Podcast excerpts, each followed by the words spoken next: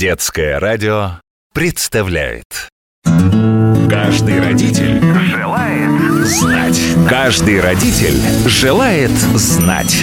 Программа для пап и мам на Детском радио. Всем мамам и папам, бабушкам и дедушкам приятного пятничного вечера. В эфире программа для вас и я ее ведущая Елена Самойлова. Давайте проведем ближайшие полчаса с пользой и с толком, ведь мы будем говорить о наших дочках и сыночках и о том, почему хорошо, если они растут в доме, где есть домашние животные, в частности кошки. Мы говорили об этом всю неделю и сегодня подведем итоги. Поговорим о том, какие проблемы чаще всего возникают с появлением в доме животного и как их предупредить, а также узнаем, как понять, понять, что хорошо не только нам и нашему ребенку, но и самой кошке. Это немаловажно. Друзья, всю неделю у нас в студии замечательный эксперт.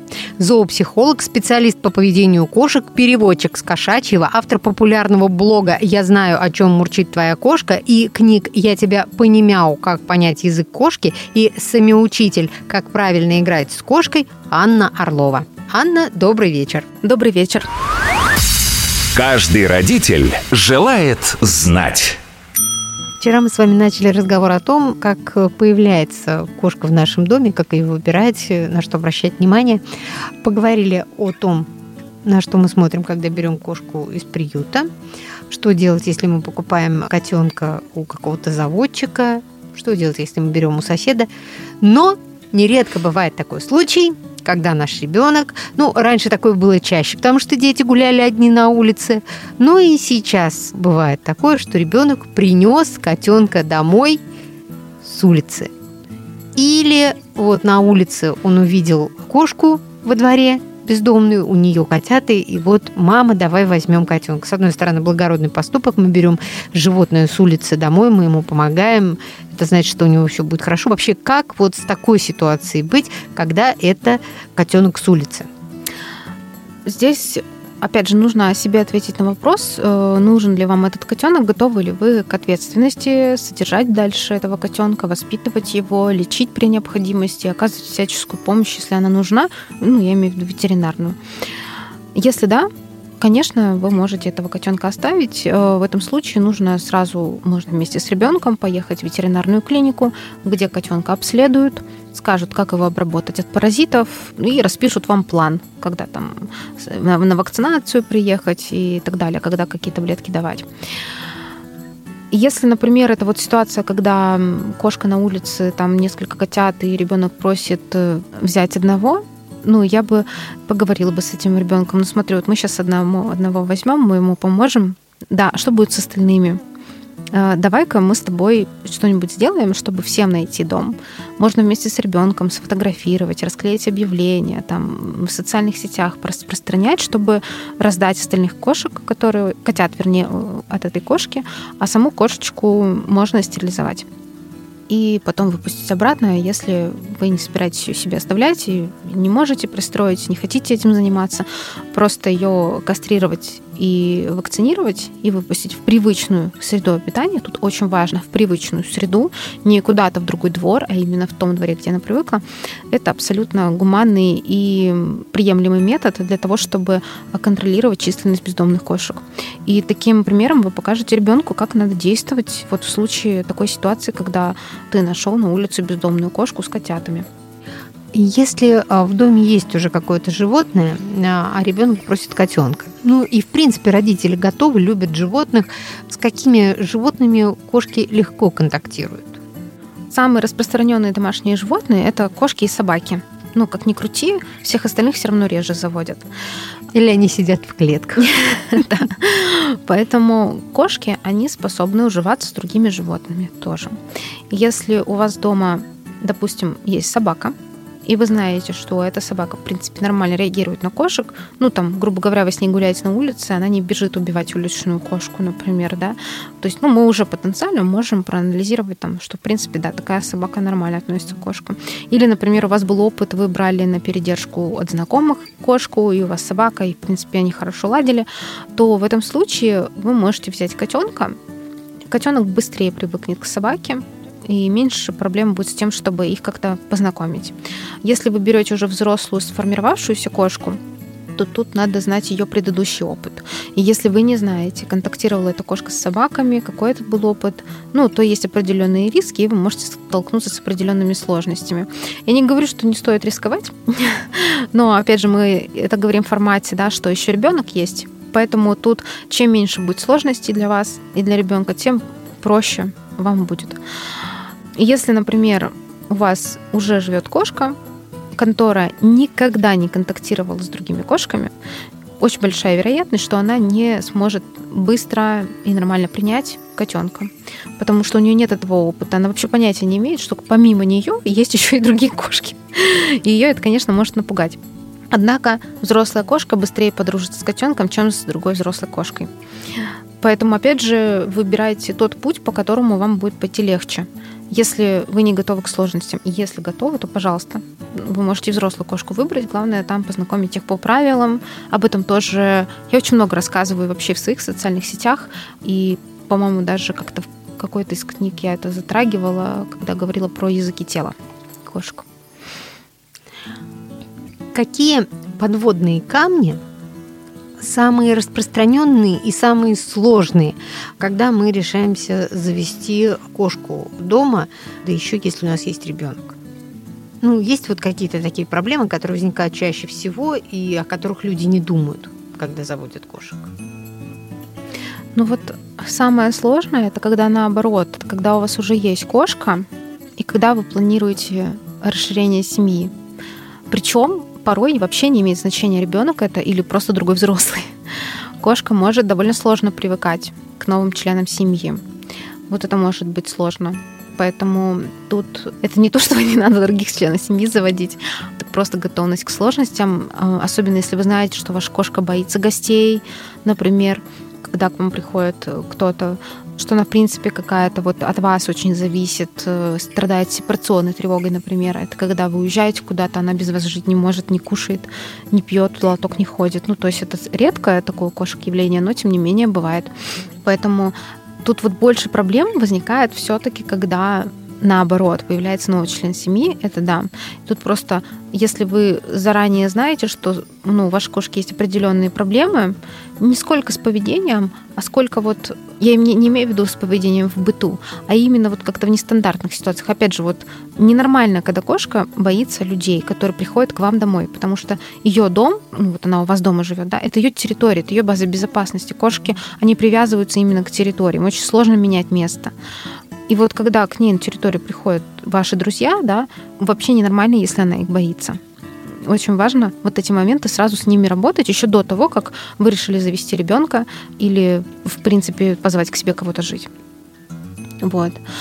Если мы заводим кошку наоборот, когда маленький ребенок есть, тут же еще момент такой тоже, наверное, один из подводных камней, это, возможно, аллергия на кошек. Очень жалко, когда берут кошек с детьми, и у ребенка потом проявляется аллергия, и кошку потом возвращают. Мне в этой ситуации обычно жалко всех. И ребенка, который тоже к этой кошке привыкает, и ну, кошку тоже, потому что ее возвращают, ну, как правило, в приют. По крайней мере, мы с этим вот сталкиваемся. Не знаю, сколько сейчас заводчики с этим сталкиваются. Поэтому, опять же, какие-то анализы сдать и так далее, я не знаю, насколько это эффективно. Есть мнение врачей о том, что это не так эффективно, поэтому вы можете посетить с ребенком, например, кота-кафе, где, опять же, пристраиваются обычно кошки с улицы, а вы можете посетить с ребенком приют, чтобы он поконтактировал с кошками, пообщался с ними, может быть, даже несколько раз вот съездить, чтобы накопился вот этот эффект, чтобы посмотреть, не будет ли вот какой-то реакции у него на кошек. Если нет, то риски минимальные, и вы спокойно можете взять кошку без вероятности ее потом вернуть по причине аллергической реакции у ребенка, например. А, кстати, есть мнение, что кошка привыкает действительно к дому, а не к хозяину, но мне кажется, что это не совсем справедливо. И кошки точно такие же верные, как собаки, и они переживают, когда хозяина. А, смотрите, кошка, да, она привыкает к территории. Для нее ее территория это просто храм. она не любит ее покидать обычно. Ну, я сейчас не говорю о тех кошках, которые там гуляют на самовыгуле и так далее, потому что там у них территория делится на несколько этапов. Ну, скажем, да, уровней. вот. Соответственно, кошка, она, конечно, привыкает к определенному человеку, и даже если мы посмотрим на семью, то одна и та же кошка с разными членами семьи может вести себя абсолютно по-разному. Кому-то она что-то позволяет с собой делать, кому-то нет. То есть тут, естественно, она ну, таким образом выстраивает с нами определенные социальные связи, но мечтать о том, чтобы ваша кошка без вас скучала, вот когда вы уезжаете, не стоит, потому что такие кошки, они страдают. Это редкость, да, когда возникает сепарационная тревога. Это вплоть до того, что кошка для нее вы являетесь частью этого пространства, в котором она живет. Причем такой значимой частью. И когда вы покидаете это пространство, кошка перестает чувствовать себя безопасно и защищенно. И поэтому у нее даже пропадают базовые потребности э, в еде, в том, чтобы сходить в лоток. И она просто статично может находиться в каком-то одном месте, как правило, у двери, и просто ждать, когда вы вернетесь, потому что ей страшно. Я, например, сталкивалась с тем, что кошка не переставала есть, там не переставала выполнять какие-то свои потребности, но при этом, когда мы возвращались, она обижалась какое-то время прям даже бойкот объявляла. Это как? Ну, вот так, не подходила, не разговаривала, пряталась, так вот как-то это. А потом вроде бы ничего, отходила. Ну, как вот мы в одной из частей поговорили, mm-hmm. да, уже, что кошки, они не могут не обижаться, не мстить. Ну, mm-hmm. обида — это тоже сложное такое чувство. А, это, получается, она просто да. отвыкла? Здесь э, все зависит еще от того, да, сколько времени у вас не было дома, и если у вас не было какое-то продолжительное время, там несколько дней, например, то вы могли вернуться уже с другим запахом. Помним, что кошки ориентируются в первую очередь на запахи, и то есть вы с ее точки зрения стали как, ну, как бы... Чужим. Не совсем, да. Вас можно было узнать по запаху, вы какие-то новые запахи с собой принесли. Для кошки новый запах, он может быть потенциально опасным, и поэтому она какое-то, на какое-то время от вас дистанцировалась, наблюдала, что происходит и так далее. Вообще в норме кошки, вот даже когда вас не было долго дома, они все-таки, наоборот, бегут сразу тереться, сразу оставлять свой запах на вас заново, вот это все, чтобы, как говорится, вот ты пришел свой, вот на тебе порцию. А память у кошки длинная, она человека помнит там, ну, вот через сколько лет она может узнать человека, у которого, например, она жила, и потом так получилось, что пришлось с ней расстаться. А вы знаете, интересный вопрос, надо вообще поискать исследования на этот счет потому что я не могу сейчас однозначно ответить именно насколько вот у кошки длинная память и сколько она может помнить человека, просто потому что я пока не встречала таких исследований. Но что можно сказать? Например, когда мы разучиваем с кошкой какие-то упражнения, она может их довольно долго помнить. Ну, то есть тут там дай лапу и так далее, или какие-то привычки, которые вы поощряете у нее в быту, естественно, они у нее помнятся долго, потому что ну, создаются определенные нейронные связи в головном мозге. Ну и вот кошка очень быстро может что-то вспомнить, если для этого будет какой-то стимул. А кошки слова запоминают? Запом... Они могут понимать человеческую речь? расшифровывать человеческую речь они не могут, иначе они бы заговорили на нашем языке. Вот. А, но они могут запоминать слова, которые связываются у них в определенные ассоциации. Ну, например, мои кошки знают фразу «кошки кушать». Потому mm-hmm. что когда я им выдаю влажный корм, я им каждый раз говорю кошки кушать. И вот если я им крикну кошки кушать, они все прибегут, где бы кто ни был, кто бы чем ни занимался, все, они возле меня готовы кушать. Они запоминают, да, когда у них эти слова связываются в определенные ассоциации. Если вы с кошкой играете регулярно. Если перед игрой вы будете произносить слово «играть», например, или «пошли играть», и кошка, которая обожает играть, она это запомнит, и вы можете ее так звать, она будет к вам потом прибегать. Да у кошек может быть на нас аллергия?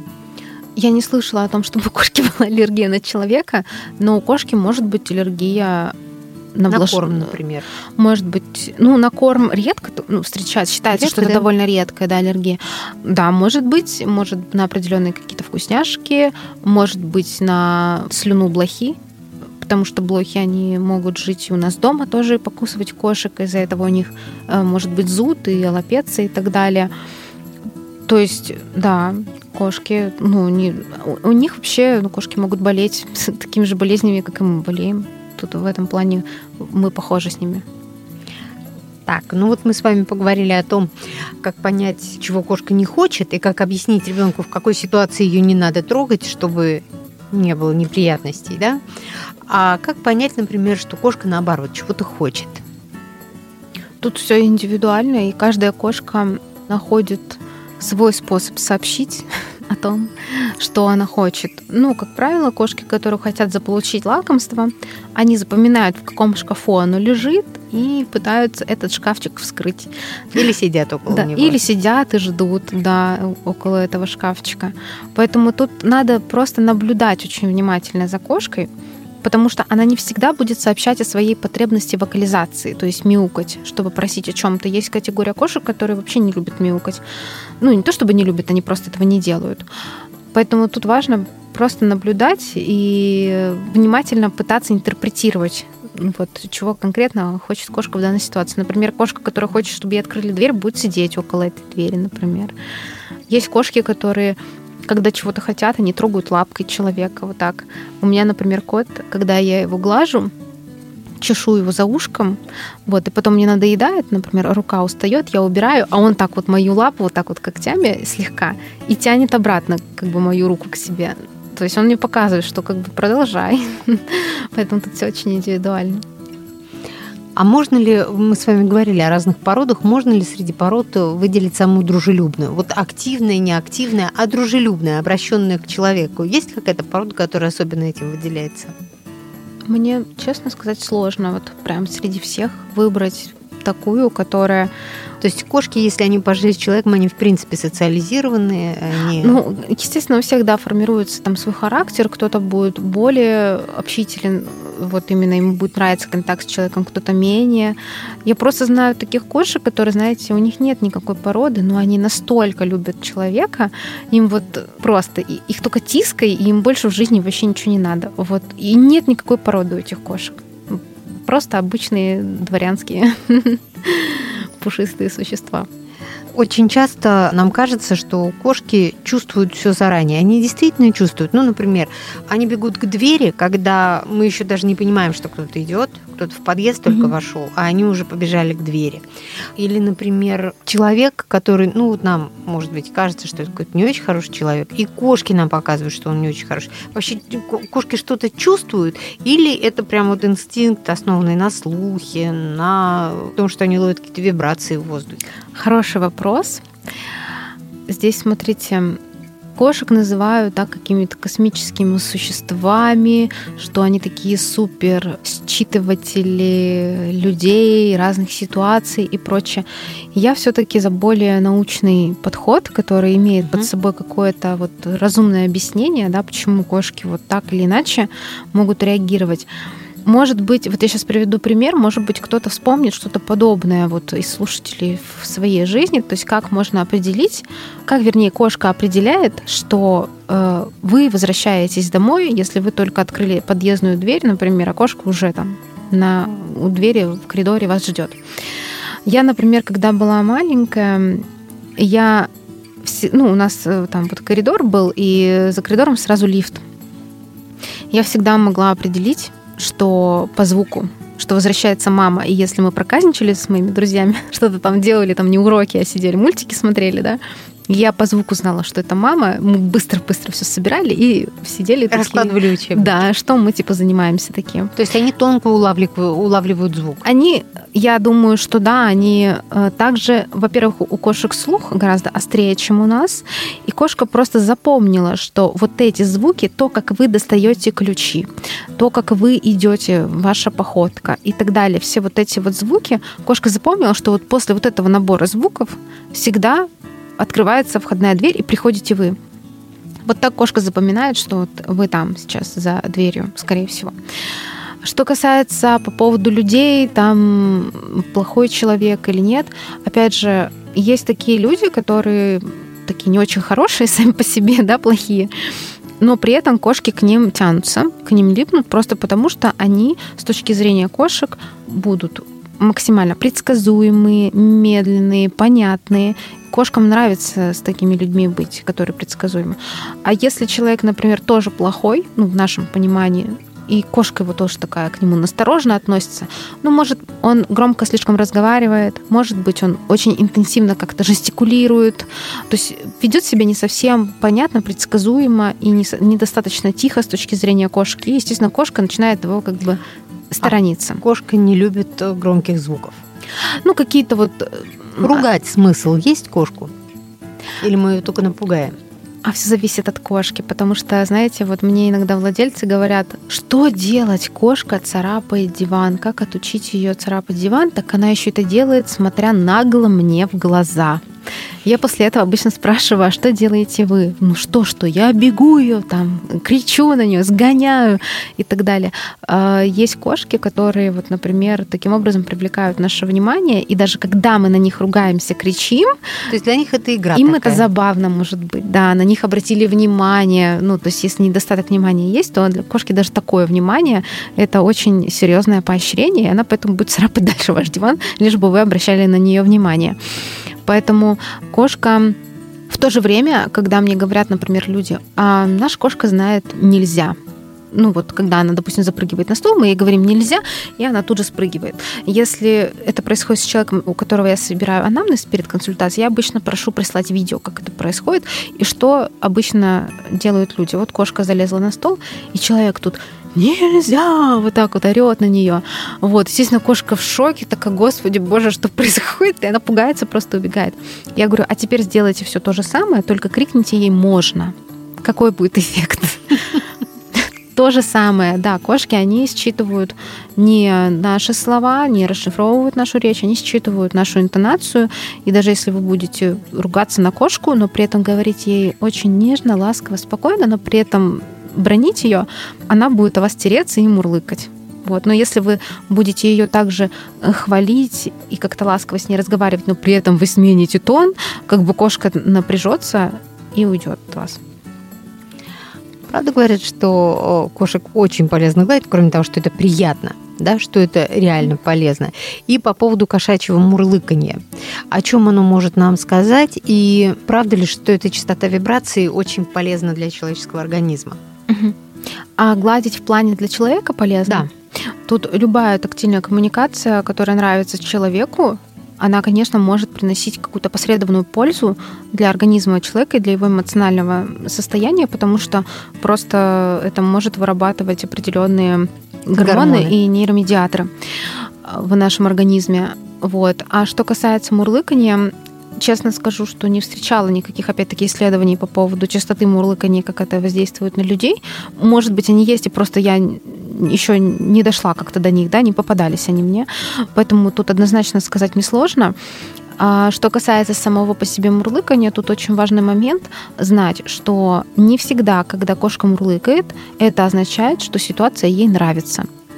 Это совершенно точно потому что нам нужно анализировать контекст ситуации. А нам-то кажется все время, что это просто что это хорошо. Что типа да, и хорошо.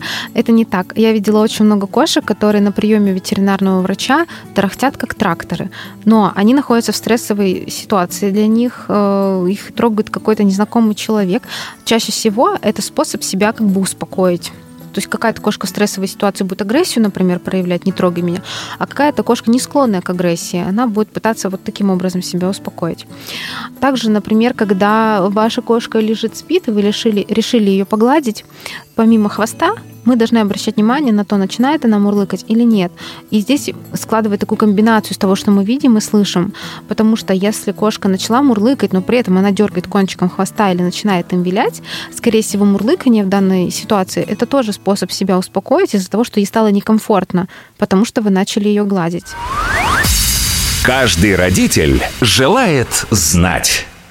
На этом время нашей программы подошло к концу. Всю неделю у нас в студии был замечательный эксперт, специалист по поведению кошек, зоопсихолог, переводчик с кошачьего, автор популярного блога «Я знаю, о чем мурчит твоя кошка» и книг «Я тебя понимяу. Как понять язык кошки» и «Самоучитель. Как правильно играть с кошкой» Анна Орлова.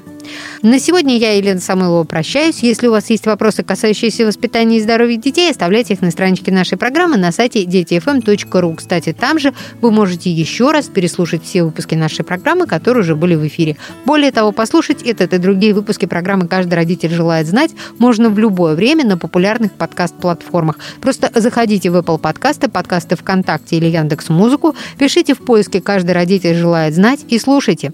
И помните, что детское радио можно слушать вместе с ребенком практически везде. Мы всегда рядом с вами, не только в телефоне, в эфире, в автомобиле, но и дома, в умной колонке. Просто скажите своей умной колонке «Включи детское радио» и слушайте нас, когда захотите.